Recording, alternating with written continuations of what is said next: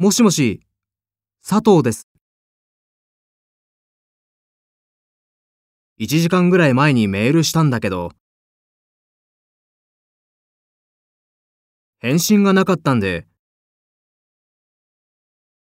念のため電話しました。掲示板にも書いてあったんだけど、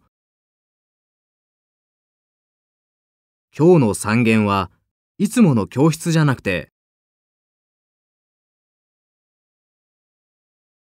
図書館前に集合です。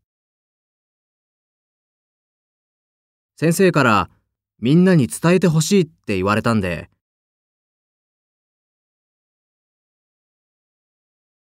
連絡先を知ってたら、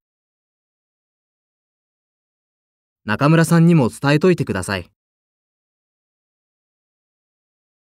じゃあ、また後で。